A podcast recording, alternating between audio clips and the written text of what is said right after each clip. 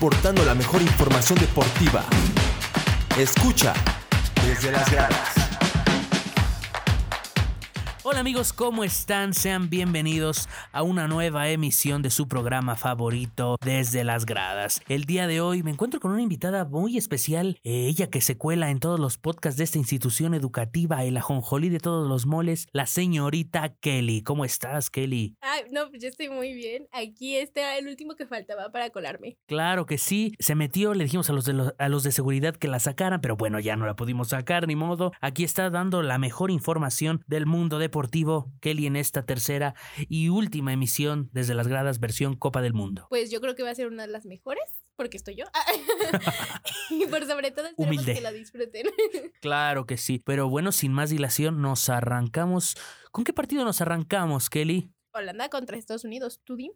El conjunto de Países Bajos, Holanda para los payasos, se enfrentaba a un Estados Unidos que venía haciendo bien las cosas en la fase de grupos, se enfrentó a Inglaterra, eh, le plantó cara a Gales, o sea, tenía un buen desempeño, era el mejor representante de la CONCACAF hasta el momento y se encontraba una prueba de verdad, un conjunto holandés eh, con mejor parado táctico, más fino, con, con mejor nivel, más estructurado y creo que no fue la excepción pero de todos modos no le alcanza al conjunto de las barras y las estrellas. Creo que sabemos que ya pintaba en el papel que Países Bajos era un equipo súper, súper superior. Y a pesar de que Estados Unidos no juega mal, porque no juega mal, le ganan 3 a 1. Sí, bueno, pues es que digamos que Holanda vio la oportunidad, las aprovechó en el momento y es justo lo que se debe hacer. Sí, sí, sí, claro. Cabe mucho destacar lo que dice eh, Kelly. Países Bajos tuvo tres y las tres las mandó para adentro. Estados Unidos tiró, tiró. Pulisic falló una que, Dios mío, hasta mi abuelita en tacones la mete.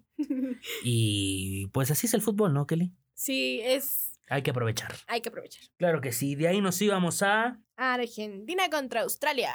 Argentina, nena, qué hermoso. Contra los canguros australianos. Una sorpresa, la verdad, lo de los australianos. Un gran mundial, ¿no, Kelly? Sí, no, jugaron bastante bien. Llegaron, le plantaron cara. Eh, un grupo muy complicado con Dinamarca, Francia y, y, estaban ahí. Pero Argentina con Messi es un hueso muy duro de roer, diría mi abuelita, ¿no es así? Sí, el obstáculo más alto para ellos. Claro que sí. Y fue Argentina, claro, dominador la primera parte. Sabíamos que Australia iba a ser poco y nada. Cuando tienes a Messi también con un golazo al minuto 30 que mandaba a las aspiraciones australianas a bañar, a bañar. Julián Álvarez también muy participativo. No se pensaba que pudiera ser una buena Copa del Mundo ya que es muy joven. Es apenas su primera temporada en Europa, pero respondió bastante bien. Al 57 ponía el 2 a 0 para los argentinos. Australia medio eh, respondía al 77 con un autogolazo de Enzo Fernández, hay que aclararlo, porque pues sí, no se les veía ni como a los australianos y se van a su casa. Pero goles metieron. Gol metieron,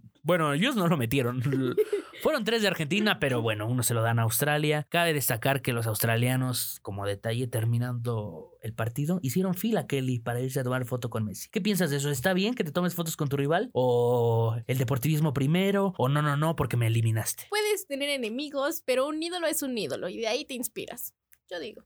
Eso sí, porque me imagino que Messi debe ser un ejemplo a seguir para muchísimos de los seleccionados australianos, ¿no? Totalmente de acuerdo. Pero sin más, nos íbamos al Francia-Polonia. Kelly, ese lugar era nuestro. Nosotros, México, tenía que jugar contra Francia, no Polonia. No, pues mira cómo los dejaron. No, hombre, hubiera hecho más mi, mi Alexis Vega con, contra Mbappé que... ¿quién, ¿Quién rayos es Lewandowski? ¿Quién, ¿Quién te conoce cuando tenemos a Raúl Jiménez que parece que no alza ni una pierna? Pero bueno, a ver, Kylian Mbappé, el delantero de Francia, es un monstruo, una vez, un dios, un, un... Kelly, deténme porque aquí voy a seguir diciendo adjetivos calificativos.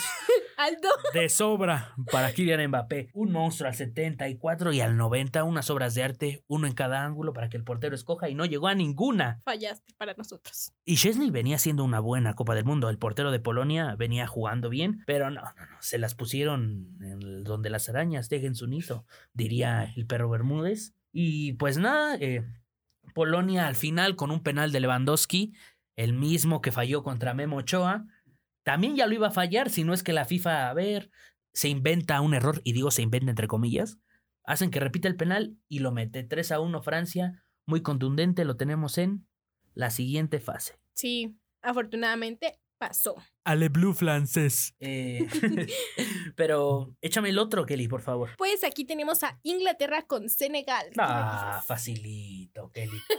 Facilito. Los ingleses podían salir a jugar amarrados de una pierna y ganaban.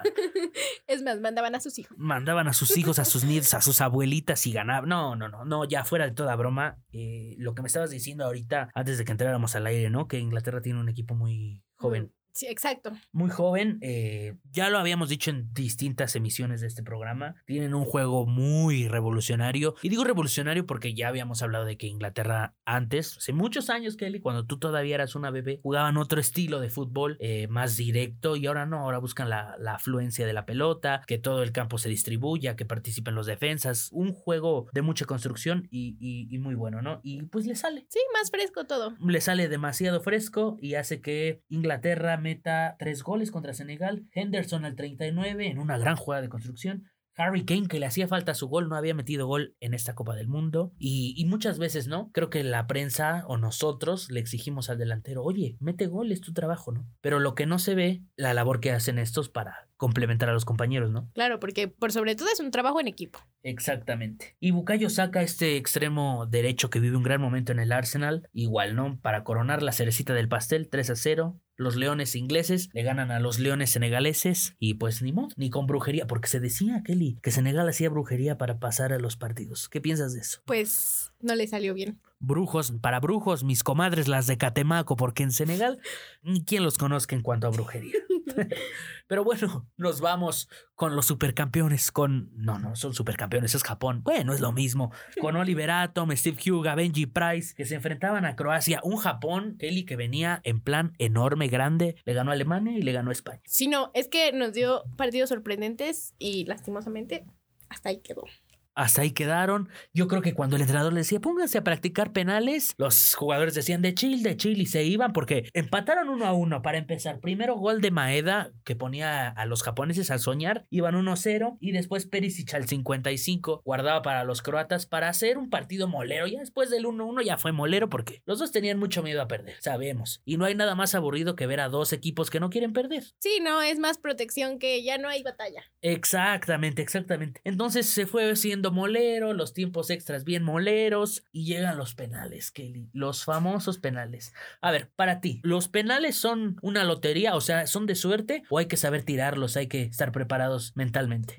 Hay que saber tirarlos, pero pues también tiene que ver un poquito con la suerte. Los jugadores que están, pues, que se ponen, necesitan pues también saber cómo eh, jugarles, ¿no? Por ejemplo, si no va directo a la portería o si lo mandas a alguien. Entonces, todo ese tipo de cosas está estructurado. Tienes que saber hacerlo y tienes que tener la mentalidad en el momento por sobre todo. Claro, claro, mucha frialdad, ¿no? En esa situación no te puedes dejar llevar por otras circunstancias que estén pasando, porque la gente te va a gritar de todo, claro. en contra, y tú tienes que estar con la cabeza puesta. O sea que para ti no es una suerte, para ti hay que saber tirarlos, ¿no? Yo no podría tirar un penal.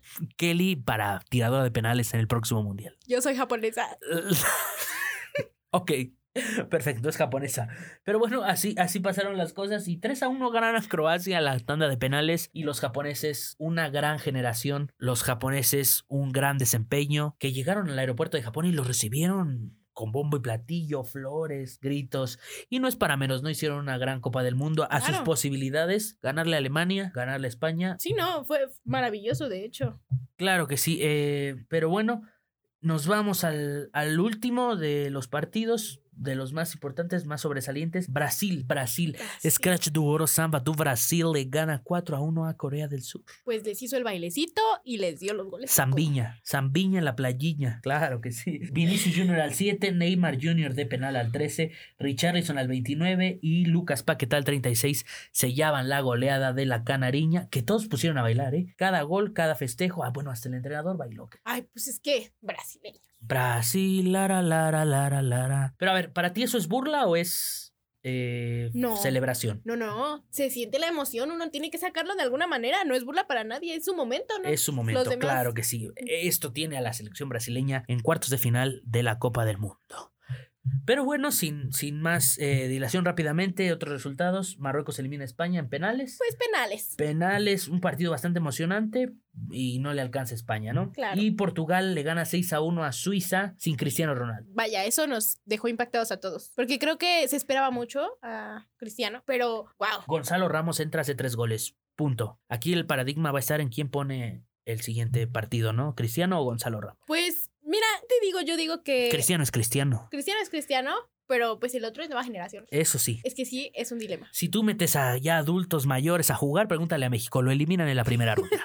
Pero bueno, ya el operador ya nos está cortando, ya nos excedemos. Es que hablar del mundial es delicioso, quería Ah, hablar del mundial es riquísimo. Pero bueno, sin más, hay que despedirnos, desear felices fiestas, feliz Navidad, próspero año nuevo, que todos sus deseos se cumplan, que Santa Claus les traiga lo que quieren, que los reyes les traigan lo que quieren y pues despedir esta grandísima temporada, un honor, un gusto y un placer. Espero verlos, escucharlos pronto. Recuerden que estamos leyendo todos sus comentarios en las redes sociales de la escuela y pues por mi parte es todo, cedo micrófonos a Kelly para que se despida. Pues muchas gracias por escucharnos en esta, este programa y nos vemos, bueno, en los siguientes programas que se vengan en las plataformas. Por favor, estén al pendiente y el siguiente cuatrimestre. Las fiestas espero que las pasen de maravilla y por sobre todo que su familia y todos estén juntos para poder festejarlas con ustedes. Nos escuchamos, yo fui Carlos, acompañado de Kelly, bye.